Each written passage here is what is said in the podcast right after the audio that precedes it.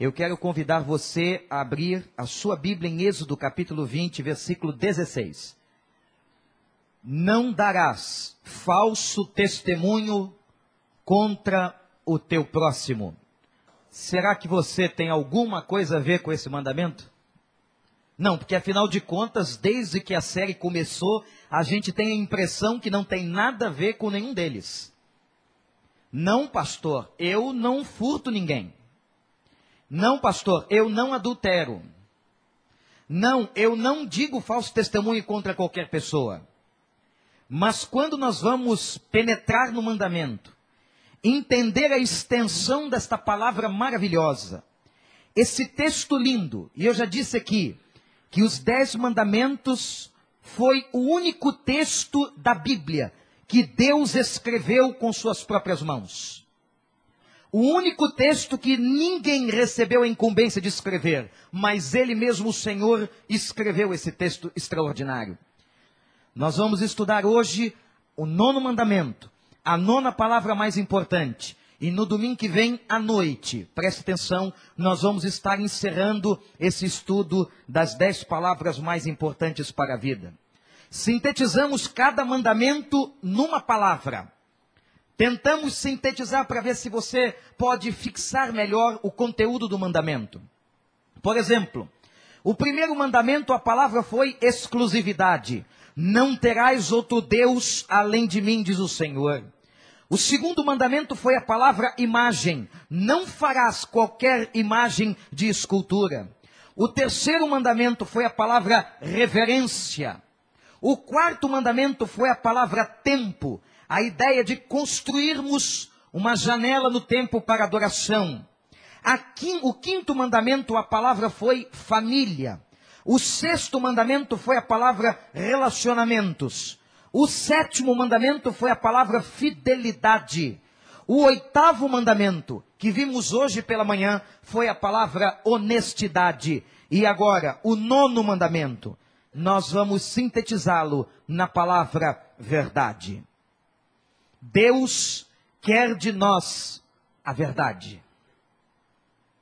Quando eu fui, irmãos, pesquisar a origem desta palavra, no hebraico, emet, tem a mesma raiz da expressão usada nas nossas orações, amém. E esta palavra dá a ideia de concordância. Deus no texto está nos ensinando que a verdade deve ser alguma coisa que faz parte da nossa integridade, da nossa vida, dos nossos lábios, do nosso comportamento, da nossa mente. O nono mandamento, Deus está condenando a mentira. Ninguém deveria jurar no tribunal de Israel qualquer coisa falsa. O nono mandamento é uma ordenança para a verdade. Não dirás jamais qualquer falso testemunho. Será, gente, que a palavra vale hoje? Será que nós podemos confiar na palavra? A palavra virou alguma coisa tão pejorativa. Talvez no tempo do seu avô, do seu pai mesmo, era possível se fazer um negócio na palavra. Não precisava se assinar qualquer documento, mas as pessoas faziam negócios na palavra. A palavra de uma pessoa falava por si mesma, falava do seu caráter, da sua integridade. Hoje não. Hoje as pessoas não confiam mais na palavra. Alguém vai ser julgado ou vai dar algum testemunho no tribunal, ele chega, o juiz coloca diante dele uma Bíblia, ele coloca a mão direita em cima da Bíblia e diz: Eu juro falar a verdade, somente a verdade, nada mais que a verdade. A própria justiça evoca um juramento de verdade. Mas será que hoje nós podemos confiar na palavra das pessoas? Palavra é coisa séria. Quando a gente percebe que do sexto mandamento para cá, Deus está tratando da forma como nós lidamos com o outro. Se os irmãos podem perceber, o sexto mandamento, Deus está proibindo injuriar o próximo com a morte, não matarás. No sétimo mandamento, Deus está proibindo injuriar o próximo com o corpo, não adulterarás. No oitavo mandamento, Deus está proibindo injuriar o próximo com um roubo. Não furtarás. E no nono mandamento, Deus está proibindo injuriar o próximo com a mentira. Não dirás falso testemunho. Eu quero aqui com os irmãos, para tornar a nossa reflexão mais didática, mais fácil de entendimento, trabalhar com alguns aspectos da mentira. Nós vamos agora trabalhar alguns aspectos da mentira. E o primeiro aspecto da mentira que eu quero trabalhar com os irmãos é a anatomia da mentira. Anatomia da mentira é a forma que a mentira toma. Você já percebeu a anatomia do seu corpo? Quando você vai ao espelho, você tem diante de você a anatomia do seu corpo. Quer você goste ou não, ali está uma anatomia. A mentira, ela também ela toma contornos, ela toma uma forma. E eu quero mostrar aos irmãos alguns aspectos da anatomia da mentira. Por exemplo, o mexerico. Já ouviu essa palavra? O mexerico. Quem pratica o mexerico é o quê? Não gostei. Mais alto. Quem pratica o mexerico é o quê? Mexeriqueiro. A Bíblia fala do mexeriqueiro. Pastor Sérgio, uma palavra esquisita, uma palavra que não soa muito bem aos nossos ouvidos, mas quem é o mexeriqueiro na Bíblia? O mexeriqueiro é aquela pessoa que gosta de descobrir coisas. E é interessante que a palavra descobrir é tirar a coberta de alguma coisa que está encoberta. O mexeriqueiro, ele gosta de saber. Há um texto interessante de Paulo que está falando sobre a igreja em Atenas e ele está dizendo que as pessoas que estavam ali em Atenas gostavam de ir para a praça e ali na praça ficavam de mexerico querendo saber das últimas novidades. O que, que, está acontecendo? Você sabe da última novidade? Você sabe o que aconteceu ontem aqui no Chega Junto? Sabe o que rolou no corredor da igreja esta semana? Você sabe o que aconteceu na casa do nosso irmão nessa última semana que passou? É o mexerico.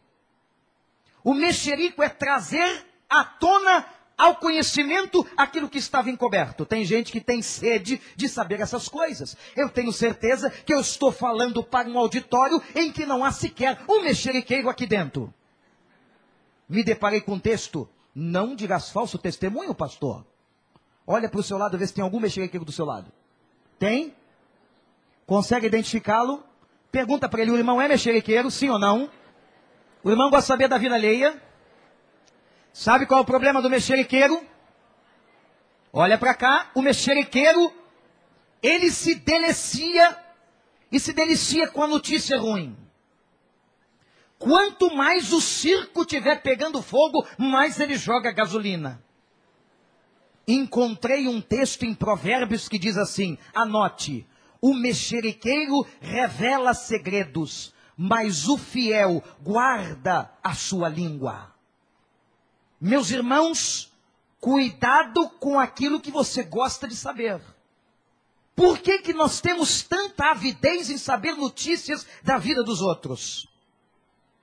Eu tenho estudado vários autores e alguns pastores que trabalharam esse texto dos Dez Mandamentos. Encontrei uma expressão do pastor Ed René Kivitz muito interessante, quando ele diz assim: Tudo que falamos tem que ser a verdade. Mas nem tudo que é verdade eu tenho que falar. Nem tudo você tem que contar ou contar para uma pessoa. Tem gente, meus irmãos, que tem uma coceira na língua e não pode saber de uma notícia que agora, graças a Deus, tem o celular que a notícia chega mais rápido. E tem uns que contam de dentro do culto. Não sabe o que está acontecendo aqui. Aquela irmã veio de verde de novo. Meus irmãos, que coisa absurda. É por isso que eu disse que no nosso auditório não há mexeriqueiro. Tem uns que dizem assim: eu falo o que eu penso. Ele se acha o máximo, é um idiota. Não se fala tudo o que pensa. Você já pensou se nós falássemos tudo o que nós pensamos? Seria muito pior do que é. Eu não falo tudo o que eu penso. Mas na anatomia da mentira, existe uma outra categoria. É a categoria da fofoca. Quem faz mexerico é o. E quem faz fofoca? Pergunta se tem fofoqueiro do seu lado. O irmão é fofoqueiro? não dirás falso testemunho. Graças a Deus não temos encontrado nenhum. Se o irmão encontrar o mexeriqueiro fofoqueiro, levanta a mão, pastor, está aqui do meu lado. E a gente manda sacrificar depois do culto. Qual é a característica do mexeriqueiro? Ele quer descobrir. Ele é ávido pela notícia. E o que faz o fofoqueiro? É aquele que passa a informação. Ele é um relações públicas da igreja. Habilidade em comunicação social. Ele conta tudo. O problema do fofoqueiro é que ele não só conta o que está acontecendo, como o fofoqueiro acrescenta o conto. Sabe aquela brincadeira antiga de telefone sem fio? Que quando você chega no final da linha, a última pessoa já está com uma história completamente diferente? Passaram no gabinete do pastor, barulho, e lá no gabinete ele ouviu: Olha, a situação está muito grave.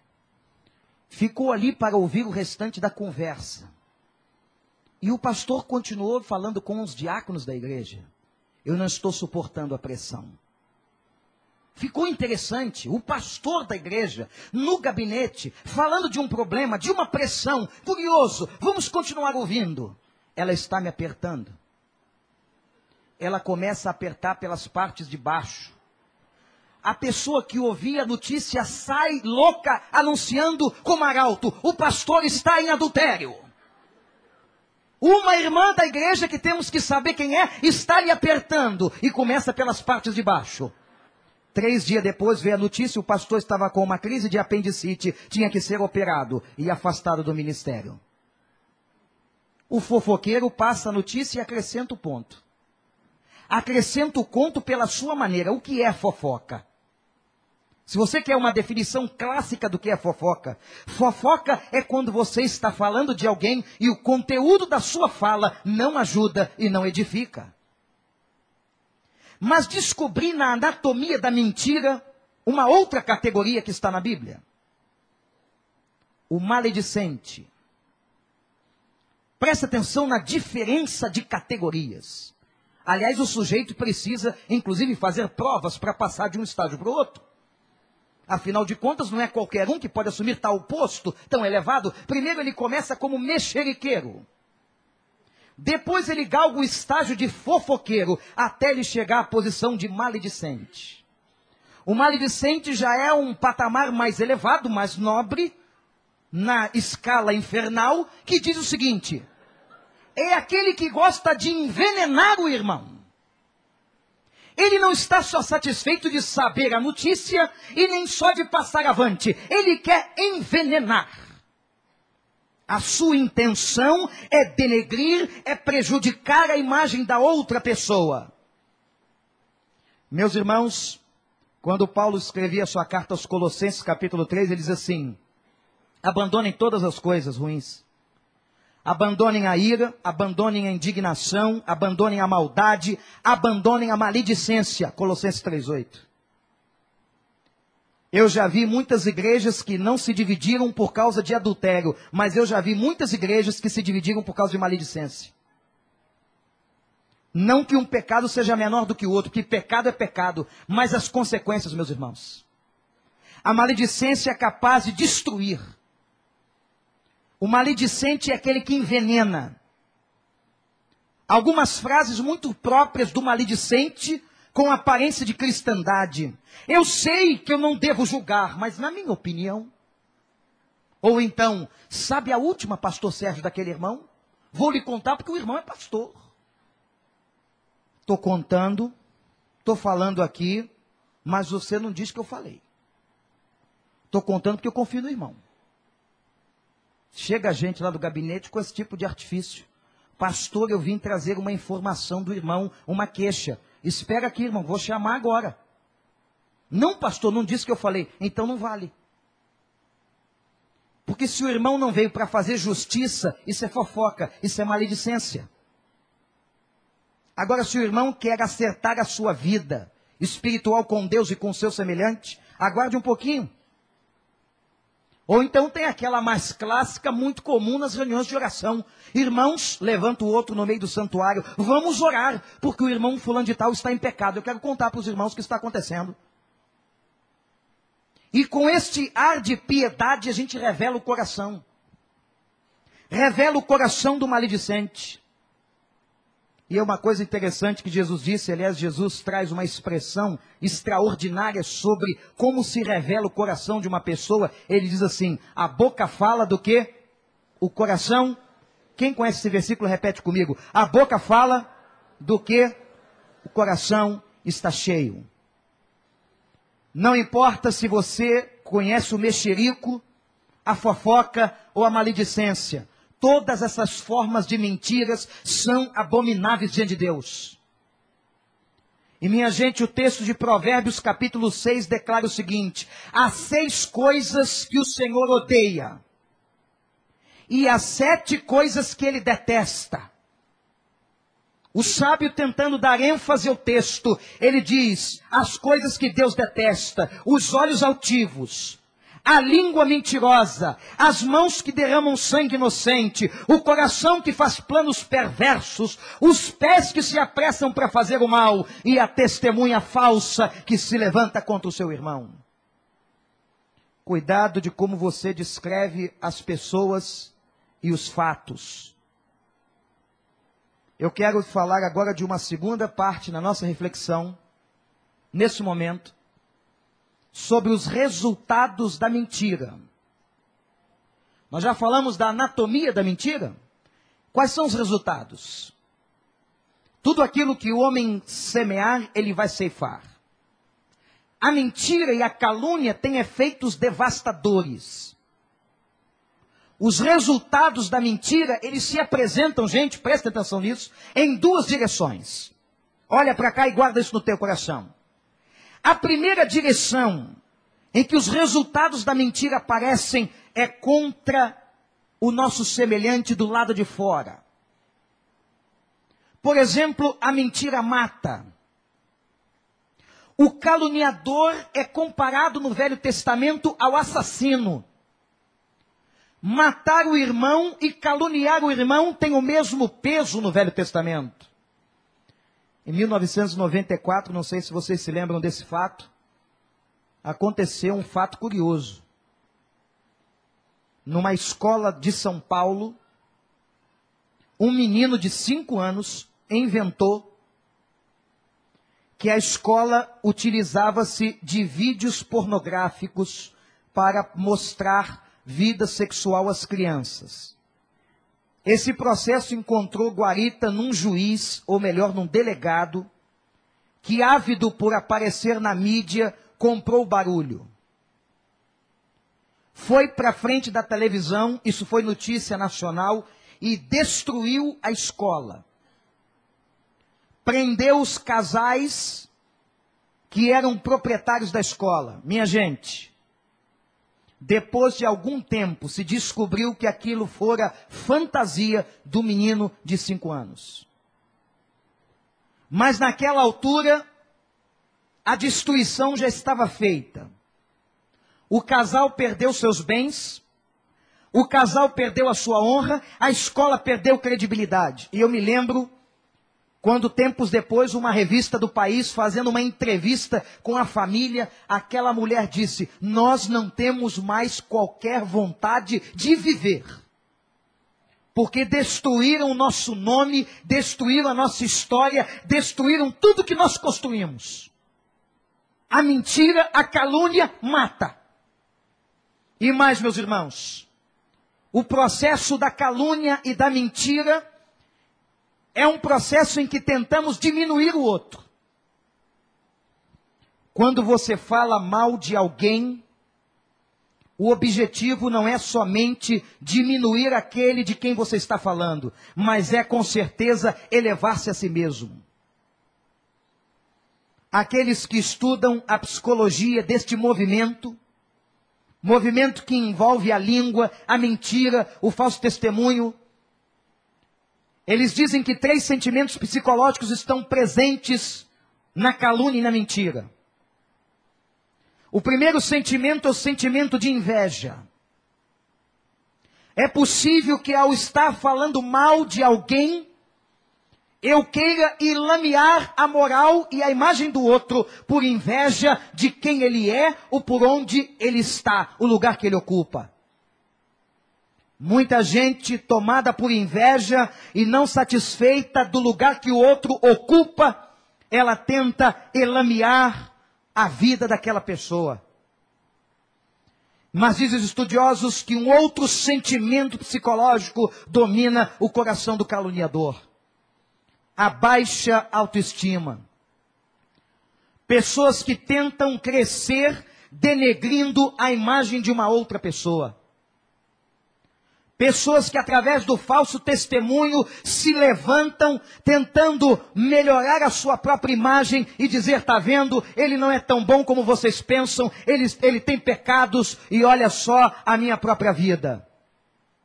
E o terceiro sentimento psicológico que os estudiosos encontram em pessoas de, que levantam falso testemunho é o que Freud chamou de projeção. Um movimento muito interessante quando nós, de forma inconsciente, lançamos sobre o outro aquilo que está em nós. Mas é mais fácil ver o defeito no outro do que ver o defeito em nós mesmos. Muitas vezes, e preste atenção nisso, você, meu irmão, minha irmã, aquele que está falando mal de alguém para você, está falando de si mesmo as observações maldosas e maliciosas que este alguém está falando com você sobre o terceiro. Na verdade, não é sobre o terceiro, mas é sobre a sua própria vida. Os resultados da mentira são tremendos. A mentira mata.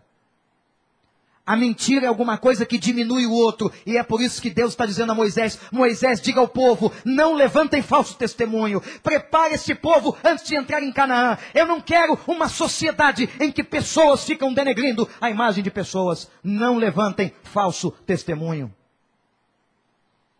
Mentira, gente, destrói e incendeia relacionamentos. Eu quero convidar você depois a ler com atenção a carta de Tiago, capítulo 3. Eu não vou ler a carta agora. Mas Tiago vai dizer que a língua é fogo. E que a língua é um mundo de iniquidades. Quem consegue, e diz assim, irmãos, presta atenção. Quem consegue domar a sua língua é um homem perfeito. A pessoa que consegue trabalhar domínio próprio na sua boca, na sua língua, está chegando perto da perfeição. E os irmãos sabem que isso é verdade, porque as pessoas que são as mais sábias são pessoas que sabem usar a palavra. São pessoas que sabem a hora de calar, a hora de falar. E são pessoas que geralmente falam pouco, mas falam com muita propriedade, com muita sabedoria. E sabe o que Tiago diz, gente? Que a língua, ela é incendiada pelo inferno. E é por isso que casais e famílias estão se destruindo, porque casais se ferem muito mais com a língua do que com tapas, do que com objetos cortantes. Casamentos são destruídos muito mais pela palavra do que por qualquer outra coisa nesta vida. Nós temos visto a história de igrejas que se partiram por causa da maledicência e do falso testemunho. Nós temos visto relacionamentos destruídos. Há um texto de Provérbios, aliás, Provérbios é cheio de sabedoria, de conselhos diretos, que diz assim: o difamador, ele é capaz de separar os maiores amigos. Muito cuidado quando alguém quiser denegrir com você a imagem do teu melhor amigo. Isso pode ser fruto de tantas coisas, inclusive de atuação satânica. Mas eu quero dizer aos irmãos que fazer um falso testemunho, que os resultados da mentira, eles não estão só pelo lado de fora, atingindo o outro. Mas a segunda direção da mentira é quando ela atinge o lado de dentro de cada um de nós. Tiago, no capítulo 3, ainda, versículo 6, ele diz que a língua contamina a pessoa por inteiro. A língua incendeia todo o curso da sua vida. Eu quero dizer uma coisa para você, amigo. Meu irmão, minha irmã, toma conta do que você fala. A língua é capaz de adoecer a tua vida. Falar mal de alguém na presença de Deus, denegrir a imagem de alguém, ser mexeriqueiro, ser fofoqueiro, ou ser aquela pessoa que passa a informação com maldade, o maledicente, é estar diante de Deus pecando e jogando veneno para dentro do seu próprio corpo. E você diz assim, pastor, por que, que dá prazer falar mal dos outros? Dá prazer, gente? Parece que dá prazer, sabe por que, que dá prazer? Porque satisfaz o pecado que habita em nós. Mas é impossível. É impossível você falar mal de uma pessoa ou tentar denegrir uma pessoa sem que você engula um pouco de veneno. O veneno que destila na tua boca, ele acaba caindo dentro de você. E meus irmãos, a Bíblia também diz que enquanto eu falo, eu posso estar gerando morte. E lembra agora de Jesus, a boca fala do quê?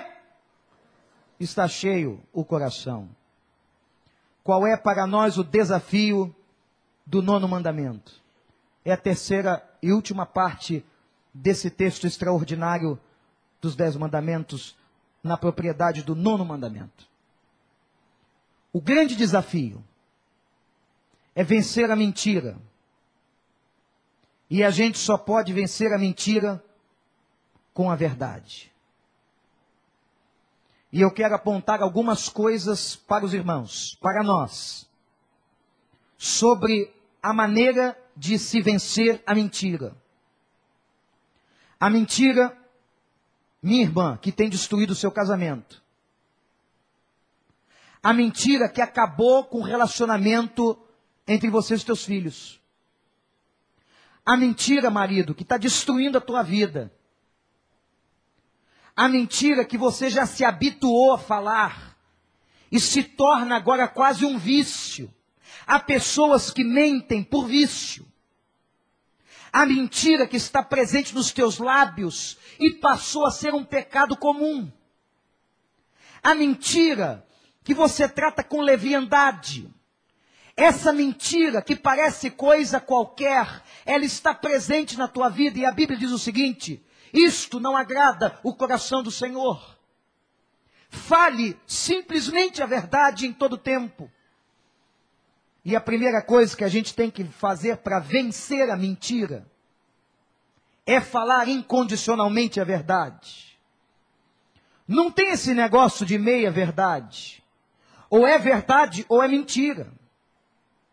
E lembre-se de uma coisa: as suas palavras são uma extensão de quem você é, do seu caráter, da sua vida. E agora, irmãos, eu quero tocar num assunto muito sério sobre a mentira. A Bíblia diz, João 8,44, que o pai da mentira é o diabo.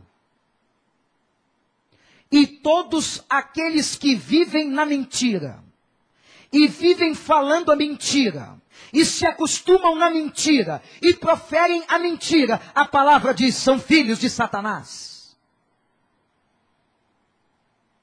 O que o Senhor está dizendo com as suas próprias mãos, colocando aquele mandamento diante do povo: eu não quero que vocês vivam na mentira.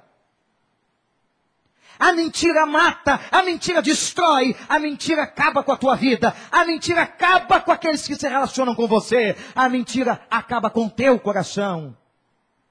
O diabo é o pai da mentira.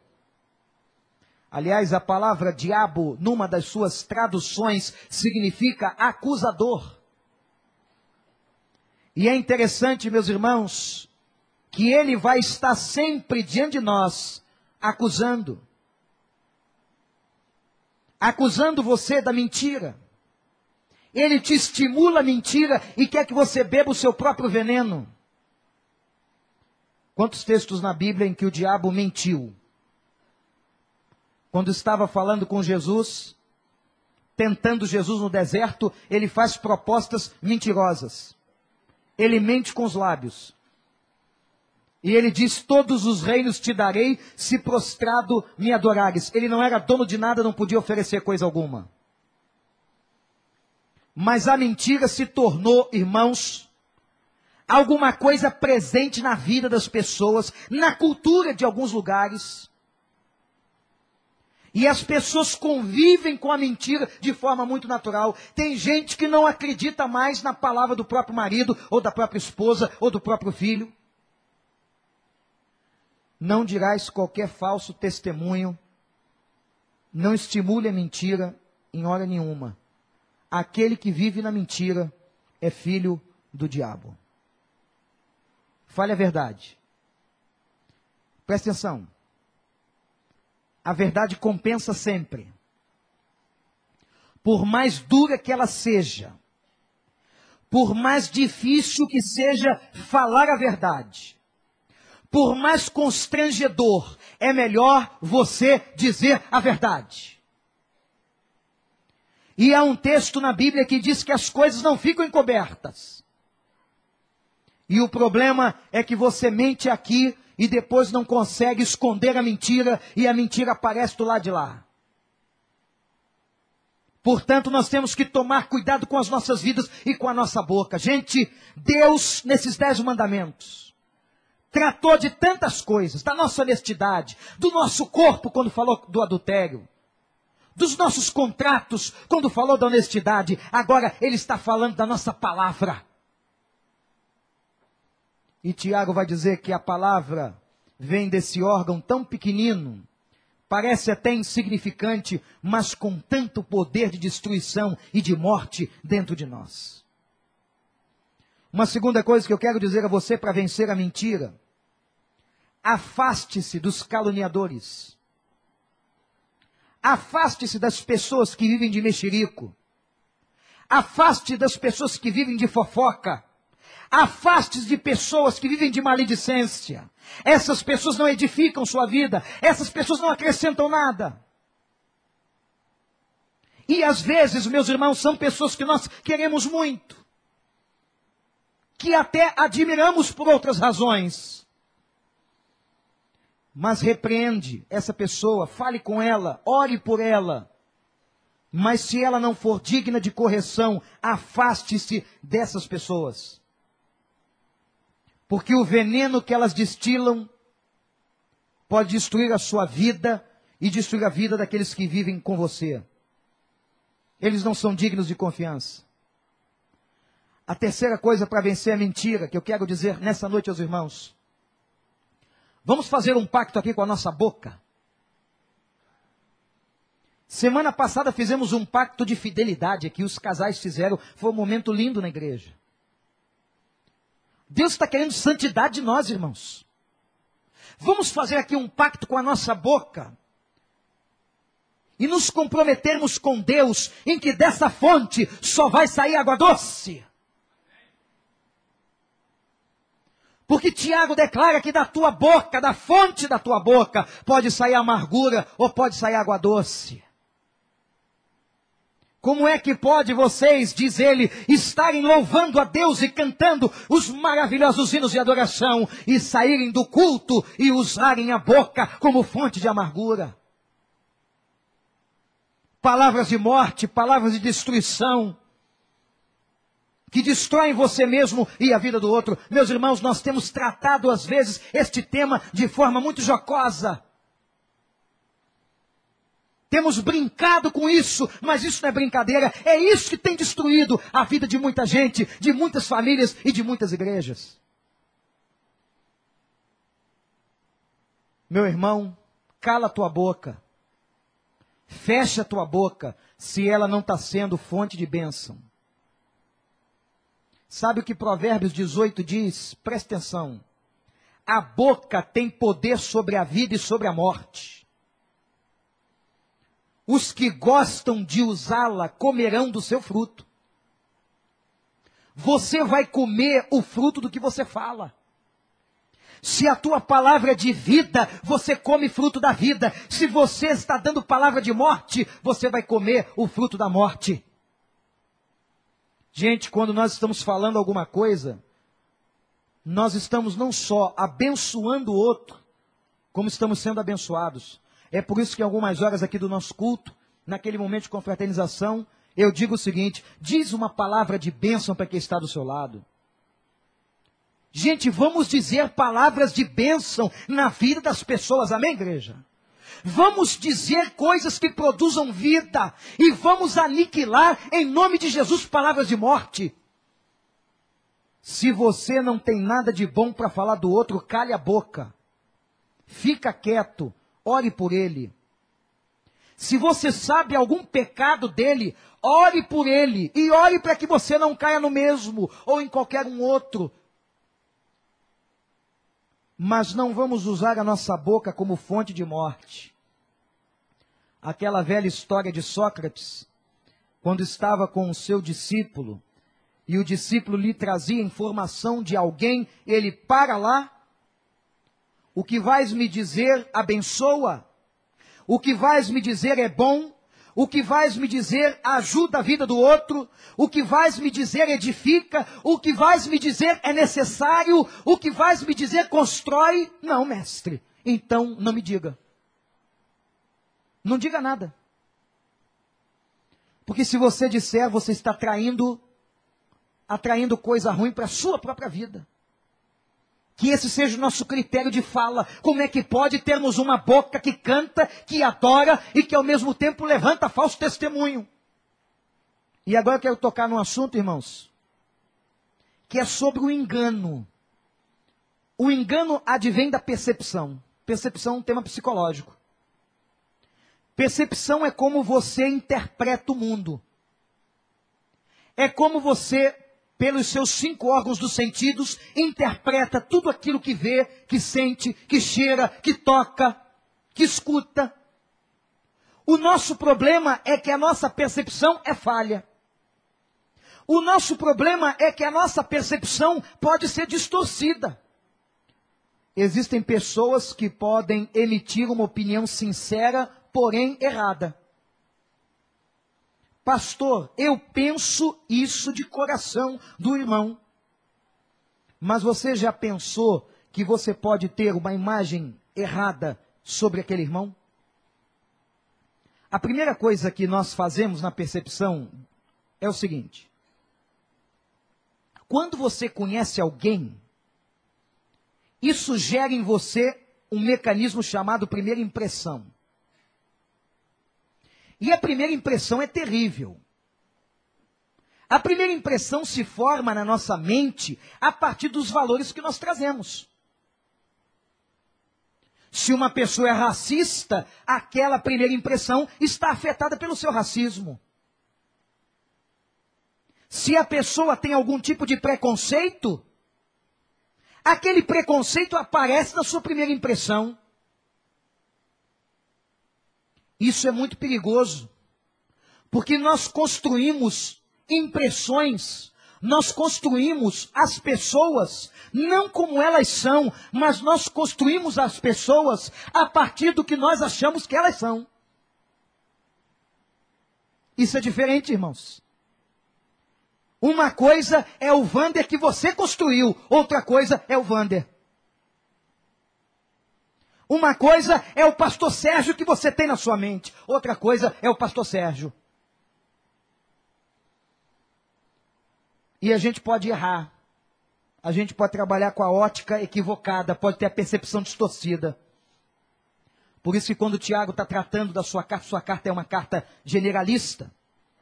A carta de Tiago é comparada a um livro de sabedoria. O mesmo valor que Provérbios tinha no Velho Testamento, a carta de Tiago tem dentro do Novo Testamento. E ele, na sua sabedoria e de forma prática, ele diz assim: que todo homem seja tardio para falar. Aí a mulher, mas pastor não tem para nós aqui, né? O homem aqui é no sentido genérico todo homem seja tardio em falar. Sabe por quê? Para que não emita preconceito, pré-julgamento e que você não apresente alguma coisa distorcida do outro. E a gente pode gerar rótulos. Sabe aquela história? Eu não fui com a cara dele. Onde é que você construiu isso? Eu não fui com a cara dele, esse movimento psíquico que você constrói uma imagem de alguém a partir de experiências de situações em que você pode estar cometendo tremendas injustiças. Por isso que alguém já disse que a verdade depende muito da ótica de quem olha. O sábio estava discutindo com dois homens. O primeiro homem apresentou seu ponto de vista, o sábio olhou para ele e disse assim: Você tem razão. O segundo homem agora expôs o seu ponto de vista, o sábio ouviu atentamente, acabou e deu a sentença: Você tem razão. O discípulo, indignado e confuso, olhou pra, para o sábio e disse: Mestre, como pode os dois terem razão? O sábio olhou para o discípulo e disse: Você tem razão. Entretanto, nós não podemos relativizar a verdade. A verdade é a verdade. A verdade aparece. Toma muito cuidado com o engano. E façamos, meus irmãos, da nossa boca uma fonte de graça, uma fonte de bênção para a vida de cada um de nós. Quando Jesus estava ensinando aos discípulos, ele diz uma coisa muito séria. Ele disse assim: toda palavra inútil que tiver sido falada, os homens delas darão conta. Todas as palavras inúteis que foram faladas, nós daremos conta diante de Deus. A minha palavra não precisa estar baseada em juramento, ou é sim ou é não. A minha palavra é a verdade. Os caluniadores darão conta a Deus de toda a destruição que causaram ao seu redor. O nono mandamento, quando Deus está olhando para aquele povo, trabalhando aquele povo antes de entrar na terra, é o mandamento que diz para todos nós: falemos a verdade. Eu quero, meus irmãos, concluir esta reflexão lembrando de uma história bíblica que agora nos auxiliará a fazermos um pacto com Deus. Cada mandamento que temos estudado aqui nos tem remetido para um voto. E houve um dia que Deus olhou para o seu povo e disse: Esse povo precisa de profeta. Esse povo precisa de alguém que pregue. Deus então foi buscar um rapaz, trouxe aquele rapaz, começou a trabalhar na vida daquele rapaz, preparando aquele rapaz para ser profeta. Mas aquele rapaz um dia entrou num culto como esse. A diferença do culto que aquele rapaz entrou é que aquele culto só tinha ele. Não tinha esse monte de gente que nós temos aqui hoje. Mas estava ele e o templo de Deus.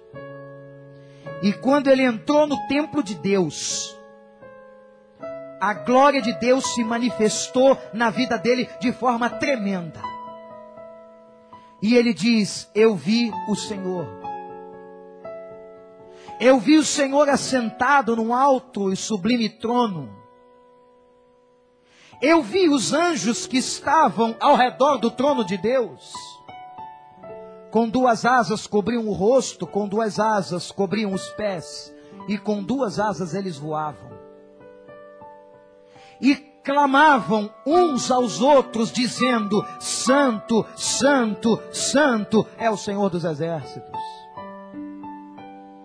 E naquele momento, irmãos, porque é assim quando a gente entra num culto, quando a gente se depara com a presença de Deus, sabe o que acontece? A gente se depara também com a nossa fragilidade, com o nosso pecado. A santidade de Deus faz contraste com a minha fragilidade. E naquele momento então, em que aquele rapaz via a glória de Deus, ele disse: Tem uma glória magnífica agora que está enchendo esta casa. E diz o texto que o templo ficou cheio da sua glória. Mas naquele momento, irmãos, ele começa a se sentir tão pequeno. o seu pecado crescia na sua consciência e diante dos seus olhos. E ele começa a dizer: Ah, eu vou morrer, eu vou perecer, eu vou morrer diante desse Deus Santo. E ele confessa: Ó oh Deus, eu sou um homem de lábios impuros. E não só isso, Senhor. Vem uma outra triste notícia. Eu habito no meio de um povo de lábios impuros. Ó oh Deus, o nosso pecado tem sido a palavra. O nosso pecado tem sido a maledicência. O nosso pecado tem sido o mexerico, a fofoca, o levantar falsos testemunhos o dizer coisas sobre o outro que não deveríamos. Ó oh, Deus, eu vou morrer. Naquela hora, como é hábito da graça, mediante a confissão, o anjo pegou uma brasa do altar, com uma tenaz, com uma espátula, e trouxe até a presença do rapaz e colocou aquilo na boca do rapaz e queimou, e queimadura dói. E naquela experiência em que queimava o pecado do rapaz, o movimento da graça de Deus, dizendo a ele: porque confessaste o pecado, eu agora te purifico, eu agora te limpo, eu agora destruo toda obra do mal que há na tua boca. E naquele momento, aquele rapaz chamado Isaías se sente pronto. E lá no capítulo 6, onde essa história está registrada, irmãos, ele agora se sente outro homem, preparado, forte, dizendo: Senhor, eu estou aqui, eu posso fazer a tua obra, eu posso ser uma bênção, porque agora o meu pecado foi tirado, a minha iniquidade foi queimada diante de ti. Irmãos, amigos, Deus não pode fazer uma grande obra na sua vida se você não colocar o teu pecado diante de Deus. E agora nessa noite, eu quero convocar com muita honestidade, com muita sinceridade, pessoas que nesta hora querem colocar a sua boca no altar e dizer a Deus: Senhor, eu quero que os meus lábios sejam fontes doces de bênção e da tua glória. Abaixa a tua cabeça. Eu vou pedir que nós troquemos esse cântico e vamos cantar Veja o Senhor, que é a experiência de Isaías no templo, quando Deus falou ao seu coração e naquela experiência espiritual, ele então pôde ter a bênção e hoje é dia de consagrarmos as nossas palavras, a nossa boca, a nossa língua, em nome do Senhor. Ninguém olhando para o pastor, todos de olhos fechados e cabeça baixa. E talvez o Espírito Santo esteja falando com você. Eu quero a tua boca no altar, eu quero a tua língua no altar, eu quero você no altar, porque a boca fala do que o coração está cheio. Eu vou orar por sua vida. Vamos cantar, irmãos. Se o Espírito falou com você, onde você estiver, em nome de Jesus. Senhor Deus, nós estamos de joelhos, Pai. Ó oh Deus, quantas vidas estão sendo destruídas. Quantos casamentos, quantas famílias, quantas igrejas, quantas amizades, quantas pessoas nós perdemos por causa da palavra. Ó oh Deus, nós também somos pertencentes a um povo de lábios impuros. E aqueles que estão de joelhos, nós que estamos na tua presença agora, confessamos o pecado dos nossos lábios. Aquilo que temos falado que tem matado pessoas, que tem destruído, Senhor. Que agora, pela tua misericórdia, o que fizestes com Isaías, faça conosco, Senhor. Traz agora a brasa viva do teu altar e queima o nosso pecado em nome de Jesus. Lava os nossos lábios, Senhor. E que a boca de cada pessoa que está na tua presença aqui possa ser uma boca em que pronuncie apenas as bênçãos dos céus. Que cada boca que esteja aqui neste santuário sejam bocas, Senhor, de expressão do teu louvor e da tua glória. Ó Deus, que nos nossos lábios só haja vida, que nos nossos lábios não tenha morte, e que nesse momento, Senhor, perdoe os nossos pecados, todos os pecados cometidos com os lábios, Senhor. Ó Deus, tem irmãos e irmãs que quebrantados na tua presença, enxuga dos olhos as lágrimas, abençoa e dá o conforto e o bálsamo da graça e do perdão, Senhor, como fizeste com Isaías. E ajuda-nos, que a tua palavra para nós hoje é: não levantarás falso testemunho contra o teu próximo. Ajuda-nos e que cada um de nós, na sua boca, tenha uma fonte doce de vida, para a glória do nome de Jesus. Que os lábios que hoje adoram sejam os lábios que bendizem. Abençoa, santifica a boca do teu povo, Senhor, em nome de Jesus. Amém.